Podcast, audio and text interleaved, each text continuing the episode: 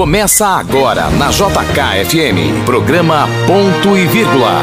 Apresentação Jorge Eduardo. Bom dia, Brasília! Esse é o domingo de carnaval, meu amigo, minha amiga que nos ouve aqui na JKFM, mais insólito das nossas existências. Pois é, nós estamos aí no meio da folia e não tem sinal nenhum, nenhum de folia oficial, pelo menos.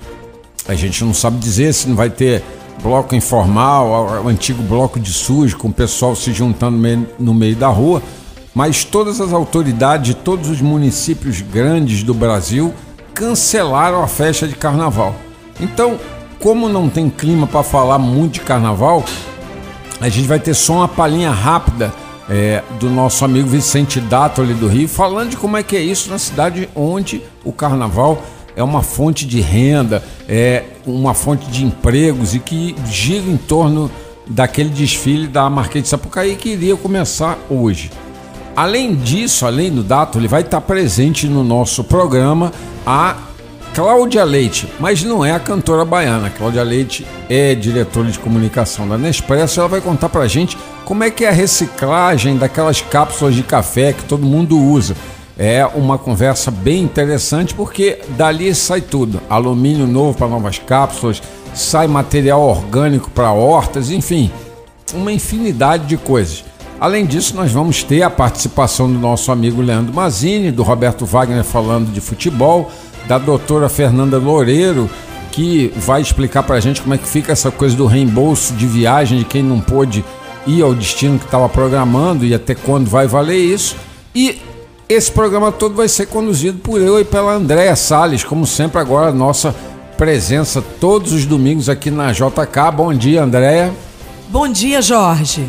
Então, é com esse time todo e comigo e com a Andréa na apresentação, nós vamos agora para o ar com o meu, o seu, o nosso programa Ponto e Vírgula pelos 102,7 da JKFM.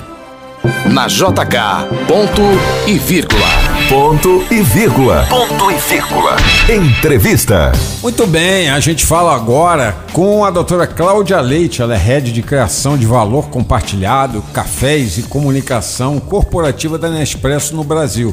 Nespresso, você sabe aquela cápsulazinha de café que muita gente fica se perguntando: e agora, depois que eu tomei o café, o que que faz com isso? E aí eu já repasso para a doutora Cláudia na manhã desse domingo. É Cláudia Leite, mas ela não vai cantar, ela vai só responder pergunta aqui no nosso no microfone da nossa JK.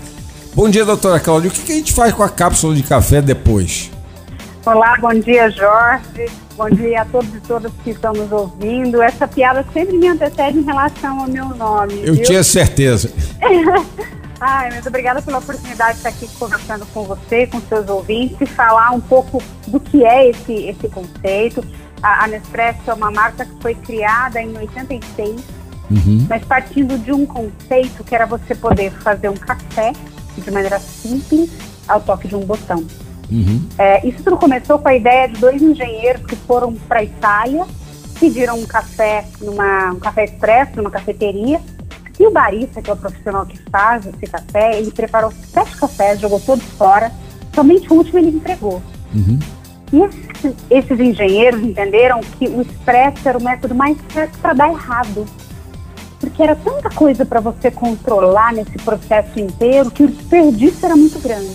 Que coisa. Então foi essa inspiração para que fosse então foi essa inspiração para que fosse então lançado o conceito em 86 e para que qualquer pessoa pudesse fazer um café de maneira simples. Então, na quantidade precisa de só de café, uhum. de água e de energia. E a escolha do alumínio, por ser um material infinitamente reciclável, foi baseado também no princípio de sustentabilidade.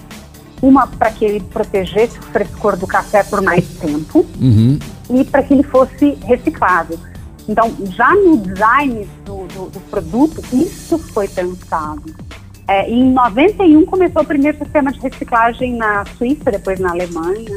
E cada país onde a marca tem operação, isso foi também entendido qual era a realidade local para implantar é, uma solução. O mesmo aconteceu aqui no Brasil. E aí quero falar com vocês, seus ouvintes, o que a gente tem aqui no Brasil e como é que a gente está trabalhando para levar essa maior conveniência para o nosso consumidor. Pois é, aqui no Brasil a, a, a, reciclagem, o projeto de reciclagem de vocês, pelo que eu soube, começou em 2011 tem um aporte anual aí de mais de 5 milhões de reais. É isso mesmo? São esses os números? Exato. Em 2011 nós começamos a, a oferecer esse serviço aqui no Brasil e olha que interessante, Jorge. Eu sou a primeira colaboradora América Latina da marca é, me convidaram para vir em 2006. Uhum. Funcionária número um, Cláudia? Pois, pelo menos assim, ter sido a primeira, ninguém me tira esse título, né? Mas já naquele ano, antes mesmo de abrir a primeira loja, que chamamos de boutique, mas a nossa matriz falava, olha, tem que reciclar. E pediram para eu me envolver nesse processo. Eu confesso que eu pouco conhecia disso, não era a minha atribuição principal, e acabei me dedicando a conhecer, a, a a, a entender como funcionava aqui no Brasil. Então, foram anos de desenvolvimento, conhecendo essa realidade local e achando as soluções e desenvolvendo um sistema próprio que então foi implementado em 2011. É, e o que é interessante aqui é que, como nós sabíamos que era reciclável, nós guardamos todas as cápsulas que consumíamos nas nossas lojas, Olha. assim como aquelas que os consumidores traziam voluntariamente para o nosso é, para as nossas lojas, ou seja, cinco anos, né? Se uhum. calculamos bem aí os anos, nós guardamos isso para que efetivamente fosse reciclado ali em 2011.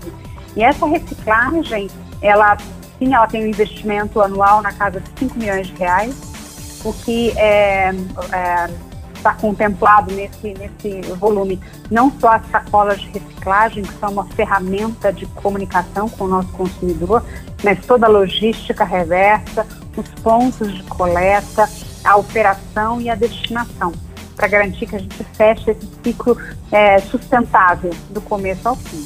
Pois é, a senhora falou em coleta reversa é, e parceria. Correios, né? Parece que tá em, tem uma parceria com vocês, é isso?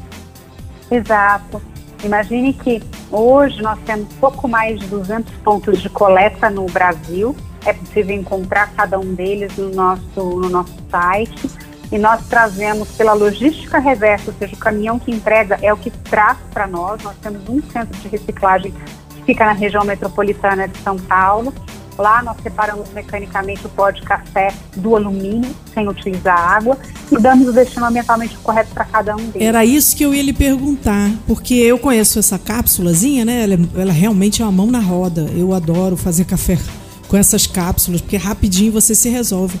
Agora, eu sei que fica um pouquinho de borra de café lá dentro, então essa reciclagem não é uma reciclagem tão simples, que é, um, por exemplo, de uma latinha de alumínio que você amassa, derrete, está resolvido. Não, vocês têm que tirar a borra de café que fica lá dentro, não é isso? E olha, André, você trouxe um ponto, porque a latinha de refrigerante, ela tem de 13 a 14 gramas de alumínio, né? Eu brinco que se você joga para cima, ela não cai no chão, né?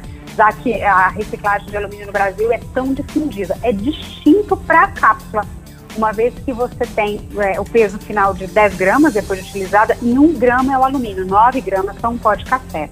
Mas são apenas dois materiais que nós temos ao final. Então nós separamos como se fossem é, facas que cortam então essas, essas cápsulas e com uma peneira você faz essa separação. É possível visitar virtualmente. Já deixo aqui a dica para os ouvintes, para que eles possam acessar o site da marca, o nosso tour virtual e com isso você consegue entender, tem lá conteúdo em português e inglês, como é que funciona esse processo. Qual é o site da marca para o pessoal ver como é que faz? Porque eu vou entrar lá agora imediatamente, porque eu quero ver como é que é feita essa reciclagem.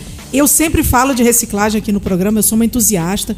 As minhas, minhas filhas, a mais velha hoje tem 26 anos, eu sempre ensinei reciclagem a elas desde criança o colégio delas também tinha muita força nisso. Eu acho que hoje é, não é nem discutível mais. Tem que se fazer reciclagem. Eu fico apavorada quando eu vejo o pessoal misturando é, é, orgânico com, com lata, orgânico com, com papel, orgânico com plástico. Me dá uma dor no coração, né, Cláudia? É, e aí você pode encontrar mais informações e conhecer um pouco mais sobre a reciclagem no site da marca, que é o nespresso.com barra centro de reciclagem barra tour virtual. Só de você entrar no Nespresso.com, você já consegue entender ali como vai, como reciclar e pode é, visitar virtualmente o, o que é a nossa planta de reciclagem. Mas imagine que é, nós temos uh, os pontos de coleta, mas faltava trazer a conveniência para os consumidores em todo o Brasil, né? É, muitas das nossas vendas acontecem online ou através de aplicativo, através do nosso 0800. E como atender as pessoas que estão não só em São Paulo e Rio de Janeiro, mas quem está em Brasília, quem está em Taguatinga, quem está em Planaltina. Como é que eu faço para chegar? E foram três anos de desenvolvimento de um projeto junto aos Correios, como o Jorge aqui comentou. É, e, e, o que, que é esse projeto, né? É, o consumidor ele pode entrar no site da marca, é, pedir um código, entrando ali em como reciclar, pedir um código postal e assim ele pode ir numa agência de correio e enviar essas cápsulas para nós. Esse é um serviço que a Nespresso está oferecendo para seus consumidores, uma vez que correios estão disponíveis, né? Tem agências aí espalhadas em todo o Brasil e com isso todo consumidor da marca, já que nós vendemos diretamente para ele, a gente não está no supermercado, né? Eu sei onde ele mora, o que ele consome, e sabemos quais são os CEPs dele assim nós conseguimos trazer maior conveniência para ele também. Quer dizer que a pessoa pode mandar a cápsula para reciclagem e não paga, é isso? Quando você pede um código, quer dizer que você não vai pagar o envio ou, ou o consumidor paga o envio?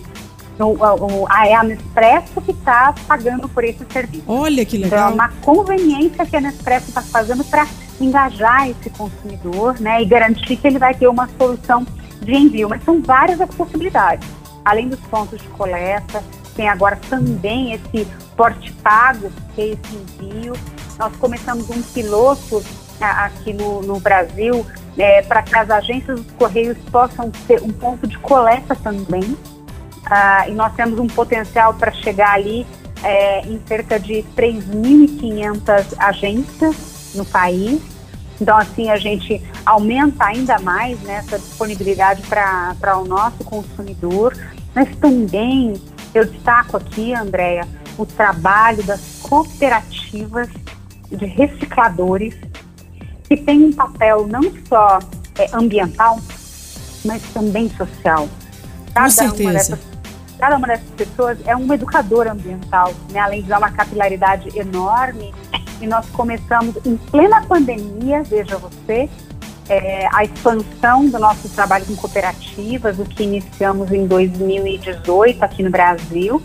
É, e uh, nós conseguimos, através de uma cooperativa que é a Cobrar, né, localizada aí na Braslândia, é, fazer também um trabalho de coleta na, na cidade, aí na, na região, e com isso a gente está ampliando ainda mais essas possibilidades. É, realmente esse pessoal que faz a reciclagem, eles dão aula.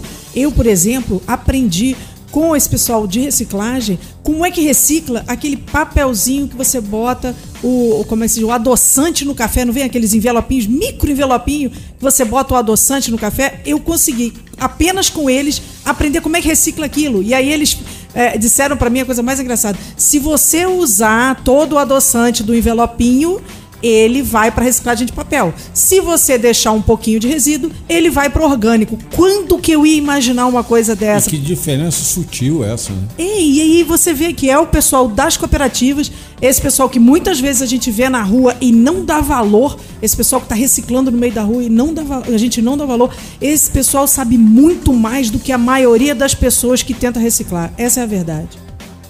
É, e no caso da Nespresso, ainda que você tenha o café, ou seja, o elemento orgânico junto da cápsula, não precisa separar, mas basta colocar no reciclável, que aí nós daremos o destino e ampliando essa parceria com as cooperativas vai facilitar também esse, esse nosso trabalho com, com cada um deles. Eu Mas tem consumidores que preferem separar. Uhum. Eles até gostam de abrir, separar e usar como adubo orgânico nas suas residências. Também é uma possibilidade. Era isso que eu ia te perguntar. É, o, o, alumínio, claro, ele é 100% reciclável, talvez seja um dos materiais é, que a gente usa é, como embalagem, o, aquele que é que, que, permite uma reciclagem maior e o que transforma-se na natureza em menos poluente, justamente por essa cultura da reciclagem. Eu ia te perguntar o que, que faz com pó de café, mas você já começou a responder aí que é o adubo orgânico, não é isso? Vocês aí também estão trabalhando com isso, com o adubo orgânico da reciclagem das cápsulas? Aqui a gente consegue aproveitar 100% das cápsulas de Nespresso, sendo que o alumínio ele vai ser fundido e ele volta então aplicado como esquadrias de portas, janelas ou peças de motor de carro. E o pó de café ele vai ser compostado para que ele vire adubo orgânico. E hoje nós estamos num projeto pensando no que a gente chama de economia circular, mas assim, o que já foi alimento volta a ser alimento. É, numa parceria com produtores de alimentos orgânicos, em que ele é aplicado, então, como adubo, e no final ele vira novas hortaliças. É, isso a gente está fazendo em grande escala, mas o consumidor também pode fazer isso, também pode aplicar, porque é um ótimo adubo o pó de café. Bom, esse é o programa Ponto e Vírgula desse domingo de carnaval, onde a gente está conversando com a Cláudia Leite, a rede de criação de valor compartilhado, cafés e comunicação corporativa da Nespresso no Brasil. Ela está dando uma verdadeira aula aqui na JKFM 102,7 aqui em Brasília, é de como a Nespresso tem reciclado e, e colocado é, é, de volta para a natureza o mínimo de produto possível, como ela traz esse produto, como ela traz esse produto de volta para sua fábrica, como ela beneficia o alumínio, como ela transforma é, o pó de café em adubo orgânico. Agora, vocês também têm é, um, um, trabalho junto aos produtores do café da Nespresso, né? É, técnicas de qualidade que propiciam uma prática sustentável e também uma melhor qualidade de vida para os produtores de café de vocês, não é verdade, Cláudia? Exato. Isso através do nosso programa Nespresso AAA, que é o Programa de Qualidade Sustentável. Ele foi é, criado em parceria com a Rainforest Alliance, que é a maior ONG agrícola do mundo. A Nespresso sempre soube fazer muita qualidade, a mais alta qualidade para os seus produtos. E nós nos aliamos a quem entendia muito de sustentabilidade do ponto de vista ambiental, social e também econômico e criamos esse programa que hoje contempla cerca de 110 mil fazendas no mundo. No Brasil são cerca de mil fazendas. Imagine Olha. que nós temos 17 países que hoje são é, fornecedores para a marca e o Brasil, veja só, Jorge, uhum. é o maior fornecedor de café para Nespresso. Olha só. Então, hoje tem uma importância enorme o café que vem do Brasil para compor as cápsulas então da marca, uhum. contribuindo muito com a doçura, com essa qualidade de diferentes perfis de, de café, mas de um trabalho direto com as pessoas no campo. Isso nós conseguimos através é, da nossa equipe técnica.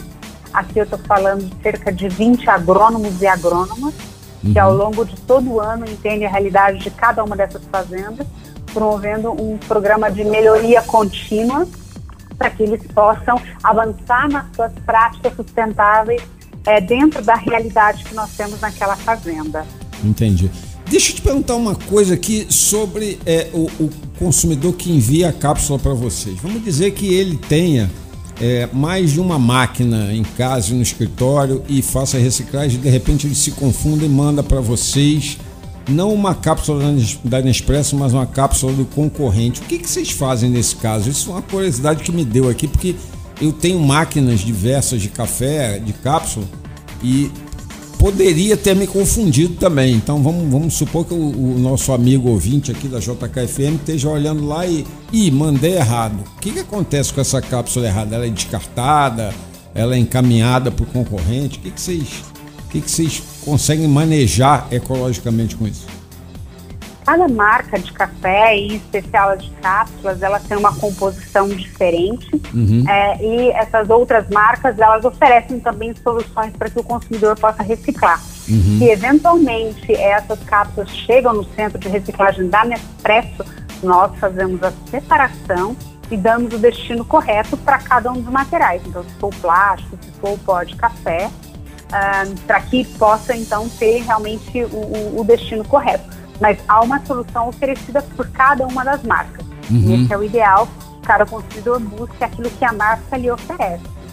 E, e isso é muito importante para você que tem esse tipo de, de, de máquina de, de, de, fazer café em casa. A gente pode chamar de cafeteira, né? Desse tipo de cafeteira moderna que trabalha com cápsula. É prestar atenção qual é a marca que você tem e enviar a cápsula para o lugar certo. Você já está sabendo aqui, pelo programa Ponto e Vírgula, que não é para descartar agora no lixo de plástico ou no lixo de alumínio. Agora você sabe que tem uma solução para cada cápsula e tem, no caso da Nespresso, o envio da cápsula pelos correios, que você pode fazer bonitinho é, permitindo que o meio ambiente, meu amigo, que é o futuro do seu filho, do seu neto, do seu bisneto, bisneto, esteja preservado. Não é isso, André? Não, é meu futuro também, tá? Porque eu não sou tão velha assim, né? Ficar pensando em neto e bisneto, né, Jorge? Eu tô aprendendo muito aqui, porque eu sempre joguei essas cápsulas, seja no escritório, porque tem muita gente que não tem a máquina em casa, mas está lá no trabalho, isso. tem a maquininha no trabalho. Já sabe que tem que separar essa cápsula. Eu mesma jogava só no plástico. Aqui nosso chefe, o Anderson Carlos, tem uma máquina maravilhosa lá. E é uma Nespresso dele, sai cada café gostoso. Ah, quando ele me chama pra ir lá, eu tomo, né? Sabor de amêndoa, sabor disso, sabor de amêndoas selvagens. É uma coisa assim, é, refinado. O café dele é diferente do, do café de todo mundo aqui. Mas o Anderson pode. Não é isso, André? não sei, eu nunca não sou muito chamada para esse café dele, não. Bom, é, é, é, o, Cláudia, tem também uma parceria de vocês para reflorestar é, o país aqui também. Eu achei isso muito, muito interessante, né? Vocês já estão tentando recuperar a Mata Atlântica. A Mata Atlântica era a original, para quem já esqueceu da aula de geografia, era a original que cobria o, o, a costa brasileira, né? virada, voltada para o Oceano Atlântico. E, e vocês estão ali em um trabalho em conjunto com a, com a SOS Mata Atlântica, é isso? Exato, Jorge. A Nespresso acredita que o café ele pode ser produzido em equilíbrio com o meio. É, e nas regiões onde nós produzimos café, onde tem as fazendas que são parceiras da marca, nós estamos ali no coração da Mata Atlântica, Olha. que né, englobava 17 estados, é uma grande cobertura aí é, ao longo do, do nosso território, mas ainda resta muito pouco dessa floresta remanescente. É, ao mesmo tempo que trabalhamos para que as fazendas que são parceiras possam restaurar essa paisagem com plantio de árvores nativas, de nada adianta nós fazermos oásis sustentáveis e se somente uma ou outra fazenda estiver de fato adequada, mas se o vizinho, ainda que ele não seja um, um fornecedor para Nespresso, sei lá, ele trabalha com outra cultura, ele trabalha com oliveira, ou ele traba, trabalha com, com gado, né? Trabalha uhum. com outra coisa, se ele também não participar de todo esse processo. Então, falar com o vizinho, ter um olhar além da nossa, das nossas fronteiras é super importante. Por isso, nós nos unimos ao SOS Mata Atlântica, uma fundação já bastante conhecida e renomada, e tem um trabalho muito consistente no campo, para que pudesse fazer esse trabalho de restauro, não só com o plantio, mas garantindo que nós teremos mata em pé daqui cinco anos.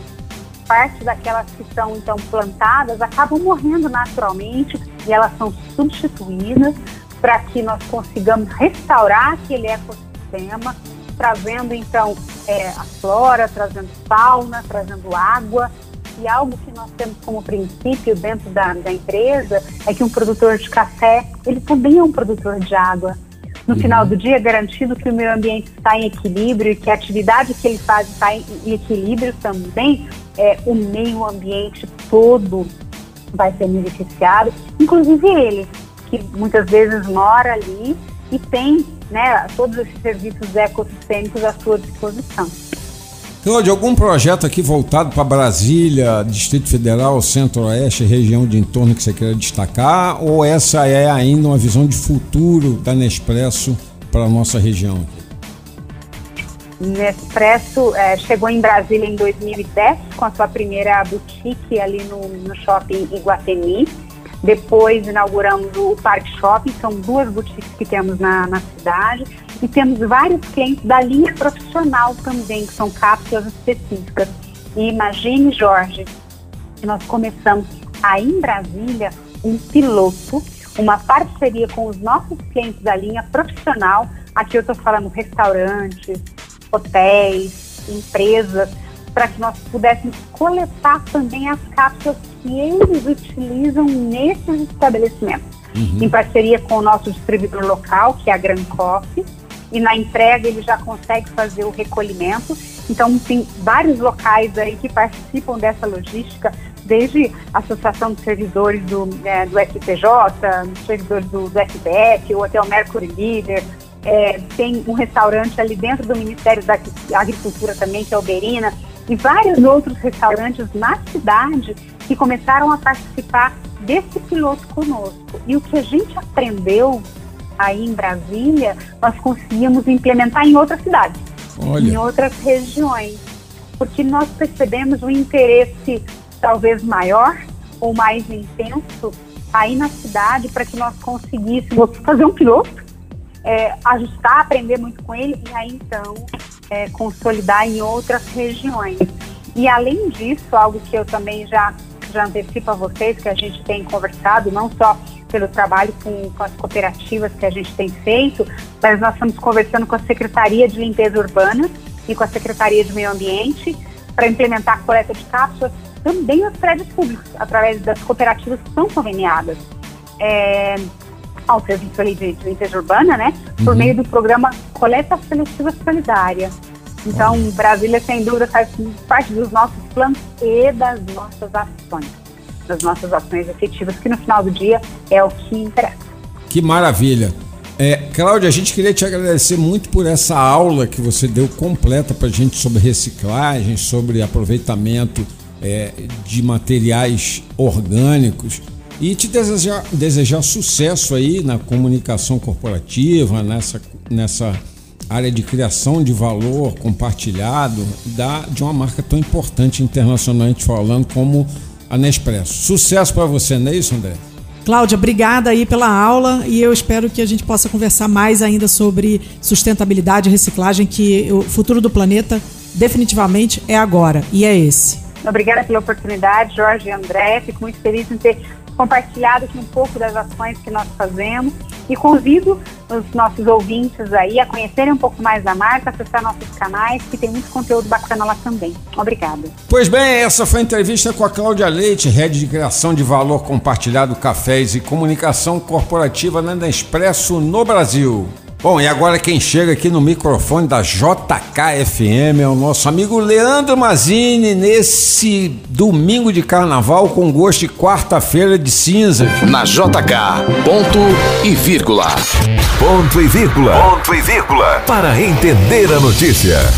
E aí, Mazini, o que, que passa no bloco da política nesse fim de semana, meu amigo? Olá, bom dia, Jorge Eduardo. Bom dia, meus amigos de bancada, principalmente os ouvintes da JKFM neste domingo maravilhoso na capital que eu adotei, que eu amo. Apesar de você me chamar Cacique de Caraíva, é minha outra casa. Um abraço para todo mundo da Bahia. E hoje eu vou falar da Bahia, hein, Jorge? Vamos lá. Em meio ao bate-cabeça do governo sobre o futuro do auxílio emergencial, Deputados e senadores tentam fazer com que o Congresso Nacional assuma o protagonismo para assegurar a extensão do benefício pago aos brasileiros de baixa renda durante a pandemia do coronavírus. São mais de 30 projetos hoje em tramitação na Câmara e no Senado Federal que prevêem o pagamento de 600 ou 300 reais de períodos que variam de três meses ou até o fim deste ano. Internamente no Palácio do Planalto, o presidente Jair Bolsonaro já avisou que pretende sim voltar com auxílio para a praça e mandou o Ministério da Economia se virar para descobrir onde tem dinheiro no caixa da União para isso. Além de um programa social necessário para estes tempos, trata-se também, olha aí, Jorge Eduardo, de uma jogada política eleitoral do presidente da República que descobriu quanto sua aprovação cresceu no interior do país e nas classes C e D das grandes capitais com essa ajuda financeira. Isso é voto, gente. E numa jogada casada, Bolsonaro deve nomear para ministro da Cidadania o deputado federal João Roma, do Partido Republicanos, ligado à Igreja Universal, com quem Bolsonaro anda conversando bem, muito afinado. O João Roma é um parlamentar da Bahia, que é um estado importante no cenário político nacional é o quarto maior colégio eleitoral do Brasil. E por que a Bahia? Com João Roma, potencial ministro da pasta que cuida dos programas sociais, o Bolsonaro terá chance de pisar firme no estado onde o rival PT governa há anos, antes com Jacques Wagner, agora com Rui Costa, e onde o Lula da Silva é muito forte ainda. Aliás, lembremos, Lula quase foi morar na Bahia, hein? E, pelo que eu sei, está quase indo para Salvador. Embora o ex-presidente da República condenado não possa concorrer à presidência em 2022, por hora, vamos abrir um parênteses aqui, olha o STF aí julgando a validade da condenação dele em breve. O Lula é muito querido na Bahia. E Bolsonaro ter um ministro da Bahia no seu ministério é uma porta de entrada forte no Estado para conquistar eleitores. Olha aí, vamos conferir os próximos capítulos. Até o próximo domingo, Jorge Eduardo, com o Flamengo já com a mão na taça, se Deus quiser. Um forte abraço a todos. Pois é, essa é a política nacional no olhar de Leandro Mazini, titulada Coluna Esplanada. Aqui você confere em mais de 50 jornais e portais do país. Coluna Esplanada, a mais influente de todas. E por falar em influência, meu amigo, minha amiga, quem chega agora é o influente Robertinho. Na JK, ponto e vírgula. Robertinho, você sabe, é craque do canal Fute Mesa Redonda e do Portal Metrópolis e toda semana comenta aqui com a gente os resultados, as perspectivas da rodada do futebol. E nessa semana tem jogos aí altamente decisivos. O Flamengo e o Inter lá em cima, brigando pelo título.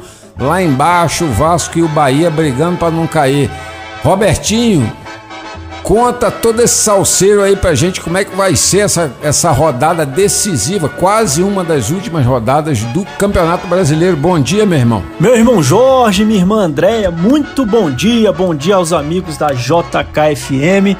Realmente uma rodada daquelas que deixam qualquer um vidrado na frente da televisão, porque tem muito em jogo, né, Jorge? Como você bem disse, uma das últimas do Brasileirão, faltam três.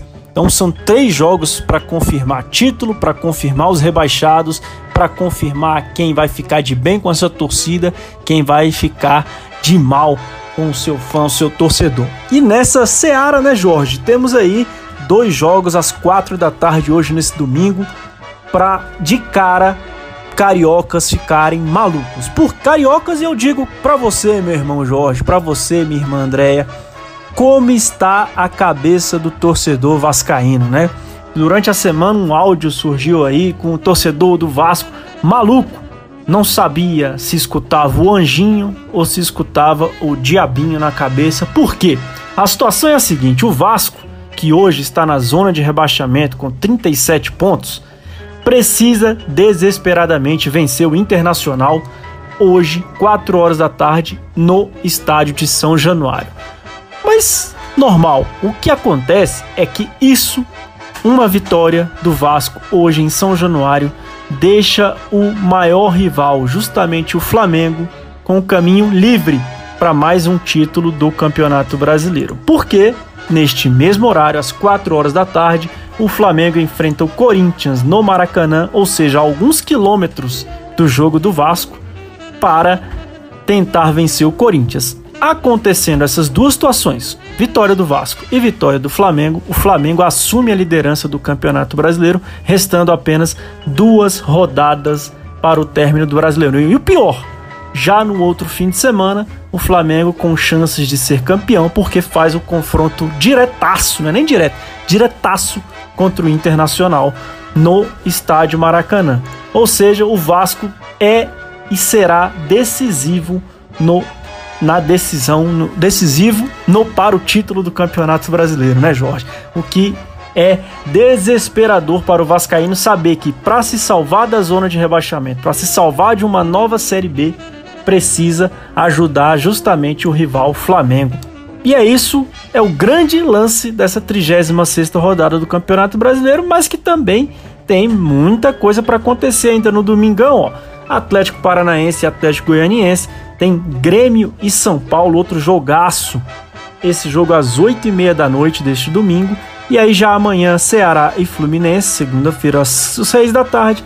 E no mesmo dia, Esporte e Bragantino encerram essa 36 rodada. Como você disse logo no comecinho, Jorge, realmente não é a última rodada do Brasileirão, mas sim é uma das mais decisivas. Olho aberto, principalmente nessa disputa por título entre Flamengo e Inter, mas que não está só entre os dois, Jorge. Se você pegar o Atlético Mineiro e até o São Paulo com um jogo a menos, continuam com chances de título. O que precisam? Vencer todos os seus jogos e torcer por uma combinação enorme de resultados para que bata campeão lá na 38ª rodada, no dia 25 de fevereiro, que é quando acaba o Campeonato Brasileiro Jorge, Andréia e amigos ouvintes aqui da JKFM. Ou seja, não tá nada fácil. Não tá nada fácil para o Botafogo, que já foi rebaixado, não está nada fácil para o Coritiba, também rebaixado já nesse Brasileirão. Não está nada fácil para o Goiás, outro que flerta muitíssimo com a Série B esse ano. E aí eu digo que não está nada fácil para o Vasco, que precisa vencer hoje, para o Bahia, que precisa vencer desesperadamente também para se garantir nessa Série A. E não está nada fácil para o Fortaleza também, que tem 41 pontos. Se o esporte, que ganhou na última rodada justamente do Internacional, fez o improvável, hoje é a vez do Vasco pegar São Januário é o jogo da vida do Vasco. Vencer para poder deixar essa zona de rebaixamento. E aí, Jorge e amigos ouvintes, deixar a bronca de título para decidir entre Flamengo e Inter que se enfrentam na próxima rodada do Brasileirão. Beleza, Jorgão? É isso. Minha participação briga muito quente na 36ª rodada do Campeonato Brasileiro. Tá quase tudo definido. Para quem não gosta de pontos corridos, tá aí, ó. Tem muita decisão nessas últimas três rodadas. Se piscar o olho, fica para trás, vai ser rebaixado ou vai perder o título do Campeonato Brasileiro. Um grande abraço para vocês todos nesse domingão. Fiquem em paz, curtam o carnaval com responsabilidade. Um abraço. É, esses foram os palpites, as análises técnicas do Robertinho com a, o olhar apurado dele, a visão dele de cara que entende muito de futebol. E como hoje é domingo de carnaval, a gente também não vai poder não falar de carnaval, apesar de não ter carnaval oficialmente no Brasil inteiro, e especialmente no Rio de Janeiro. E é de lá que chega o Vicente Dátoli. JK, programa ponto e vírgula. Ele que é o maior especialista em desfiles de escola de samba, esse ano é não teve desfile hoje, que seria o dia de começar o desfile, mas nessa pandemia não tem nenhuma condição. Vicente, conta pra gente como é que tá o clima aí no Rio de Janeiro. Bom dia. Bom dia, Jorge. Bom dia, Andréia. Bom dia a todos os ouvintes do Ponto e Vírgula. Jorge, embora não pareça, hoje é domingo de carnaval. É, domingo de carnaval. Acredito que você, como eu, Deva lembrar que no dia de hoje, em Brasília, estaria desfilando o Bloco do Pacotão. É, o Bloco do Pacotão. Para os mais novos, a gente deixa para explicar depois. E aqui no Rio, nós já teríamos visto os desfiles da hoje denominada Série Ouro, o antigo segundo grupo, a escola que em 2022 estaria no grupo especial já viveria momentos de emoção, festejando seu grande desfile, e nós estaríamos nos preparando para, por volta das 10 da noite, ver a Imperatriz entrar na avenida, homenageando Arlindo Rodrigues, no seu retorno ao grupo especial. Só que ficou tudo no condicional, ficou tudo para o futuro. Por quê? Por conta da pandemia da Covid-19. Esse ano não vamos ter desfiles, não vamos ter folia. Nossa comemoração será, é, estarmos aqui vivos, esperando o próximo carnaval. Aventou-se a possibilidade de um carnaval fora de época em julho, inclusive com desfile. Felizmente, as autoridades tiveram bom senso e disseram que não cabe. Temos mais de 230 mil mortes pairando nos céus brasileiros, infelizmente não é o momento de festejar. O momento é de pensar na vacinação, pensar como vai ser o carnaval de 2022. Aí sim, sabe aquela coisa de lavar a alma, aquela catarse.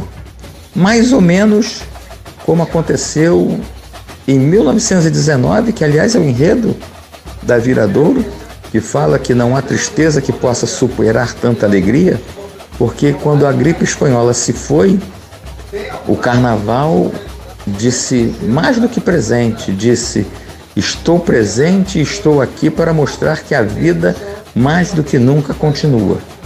Esse ano, porém, neste domingo de carnaval, não tem folia. Tem futebol, mas folia não tem. Tem. O que, que tem? Tem a alegria, repito, de estarmos aqui nos preparando para o carnaval de 2022. Com aglomeração, com abraço, com beijo, com gente se agarrando. Enfim, hoje, Jorge, é domingo de carnaval. Embora não pareça, mas é domingo de carnaval e não vamos ter blocos, pelo menos não oficialmente, pelo menos não conscientemente, e vamos ter, pela emissora que normalmente transmite os desfiles, a exibição de desfiles antigos, apenas para marcar a data. E já teve muita discussão em cima dessa escolha. Ninguém sabe quem participou, aquela coisa de júri de especialistas e entendidos, etc e tal. Talvez esteja faltando aquele desfile, Jorge, que você gostou, ou aquele que a Andrea gostou. Certamente está faltando o que eu gostei, mas, como dizem os antigos, quem convida exclui.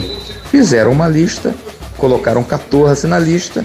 Se levarmos em conta que de 1932 quando aconteceu o primeiro desfile oficial até hoje, já foram milhares de desfiles, certamente alguns ficariam de fora.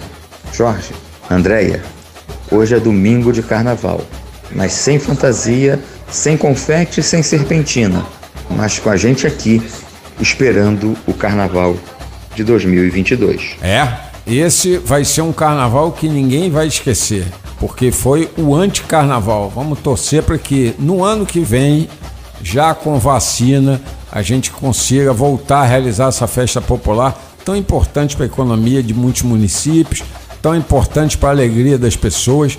É ainda uma festa muito, muito, muito fundamental nesse país pela atratividade que faz para os negócios, pelo clima de alegria que o brasileiro precisa ainda manter porque a vida dele não anda fácil. Vamos torcer para que ano que vem, se Deus quiser, volte a folia e Rei Momo volte a mandar nas cidades aí durante o carnaval. Bom, nessa manhã de domingo, agora, domingo de carnaval, quem chega aqui para botar o bloco na rua, o bloco do direito na rua, é a doutora Fernanda Loureiro.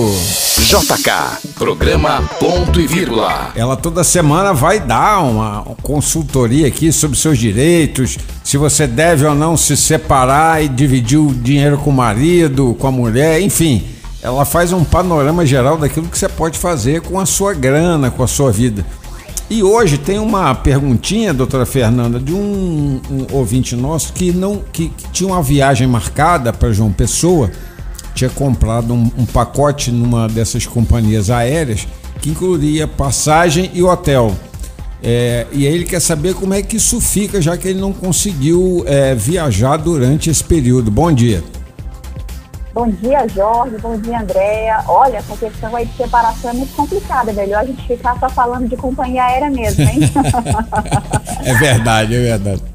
Mas o povo, o povo quer largar, né? Depois de tanto tempo convivendo junto, é, home office, ninguém aguenta mais olhar a cara da mulher em geral, né? Tem pior, isso. Pior é que eu já ouvi, foi muita história dessa. Viu? Eita. As estatísticas de divórcio cresceram absurdamente nesse período de Covid. A gente pode tratar disso nos próximos programas.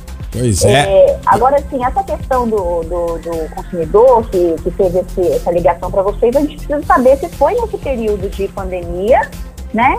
Ou se não foi nesse período de pandemia, porque Foi. é exatamente esse o problema que a gente tem encontrado aqui quando a gente está analisando os processos. Foi durante o período da pandemia, já ali por volta de agosto, segundo o que eles Pois é. Então, o que, que acontece? No caso desse consumidor, é o seguinte: é, é isso que a gente precisa prestar atenção, e os consumidores principalmente, porque as companhias aéreas têm colocado todo mundo na mesma vala quando se trata de processos, né?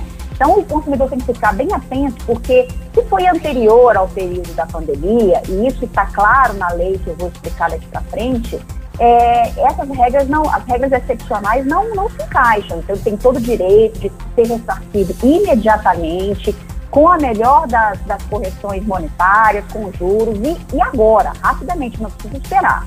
Mas, é, se foi após o, a, o período da pandemia, como você está dizendo, Jorge, realmente aí, ele cai na regra excepcional. O que, que acontece? O governo federal editou uma lei que ficou conhecida por nós e por todos como Lei das Aéreas para beneficiar esse setor. Né?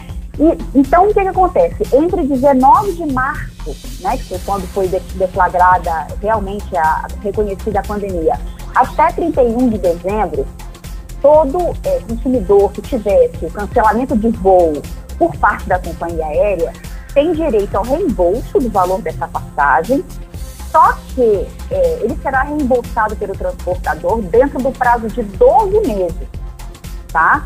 Aí uhum. que está realmente a diferença desse período excepcional que nós estamos vivendo. Então, nesse período, é, todo consumidor que tiver o cancelamento do seu voo vai receber o seu crédito, assim esperamos, né? Se ninguém uhum. decretar falência, vai receber o seu crédito no prazo de 12 meses. Importante é, é, lembrar que essa, essa, esse período, até porque a pandemia não acabou, né? Dia 31 Isso. de dezembro, nós ainda continuamos vivendo esse período. É, foi o governo soltou uma medida provisória, né, editou uma medida provisória que prorroga até outubro, então até outubro de 2021 deste ano, uhum. essas regras continuam válidas para o setor de aérea. Certo. Então, ou seja, o nosso amigo aí para a questão da passagem aérea dele, ele consegue o reembolso se ele pedir a companhia, claro, com essas condições que a senhora falou, né? Isso, ele consegue reembolso dentro dos 12 meses e não só com a companhia. Se ele tiver feito compra de hospedagem, uhum. tiver feito realmente. E passagem de ônibus, está incluído?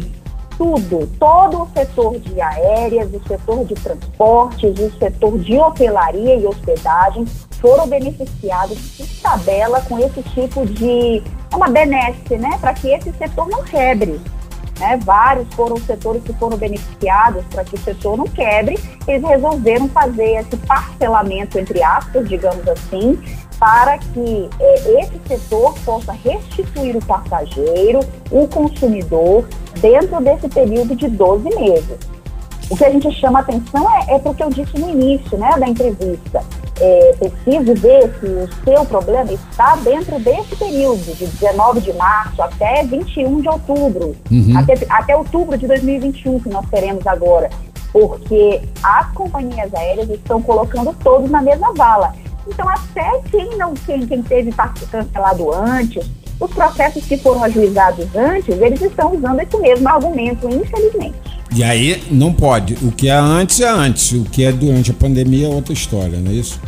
Isso. A lei das aéreas ela é bem específica com relação ao período. Então, de 19 de março de 2020, o que tem que aconteceu antes de 19 de março de 2020 não pode ser parcelado, não pode ser prorrogado. O crédito do consumidor tem que ser pago na hora.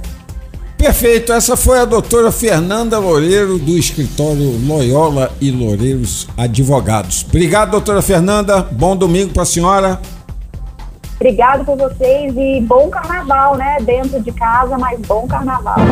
Programa Ponto e Vírgula JKFM. É isso aí, com a doutora Fernanda Loureiro, nós encerramos o nosso programa de hoje. Nos trabalhos técnicos tivemos o Tavinho Fernandes, Tavinho, flamenguista doente. Aliás, qual flamenguista que não é doente?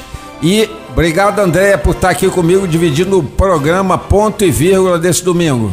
Obrigada, Jorge. Até semana que vem. Até semana que vem para você também. Curta bem seu carnaval em paz, dentro de casa. Tchau, tchau. Você ouviu programa Ponto e Vírgula. De volta próximo domingo, às 8 da manhã.